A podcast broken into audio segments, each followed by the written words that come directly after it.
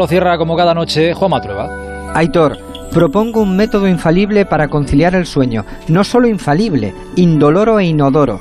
Consiste en imaginar la alineación de España nada más cerrar los ojos. Los más atrevidos pueden incluso recrear la charla anterior al partido.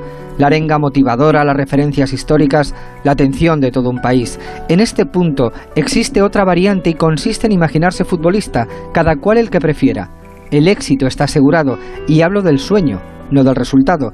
No hay registros de nadie que siga despierto después de la primera parte. Algunos venimos perfeccionando este sistema desde niños y siempre nos ayudó a limpiar la mente, incluso antes de tenerla sucia.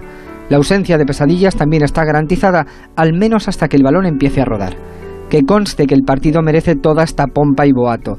Para comprender mejor su importancia, no tenemos más que calcular cuántas finales de la selección hemos visto según la edad y la memoria, no más de seis, incluyo Barcelona 92.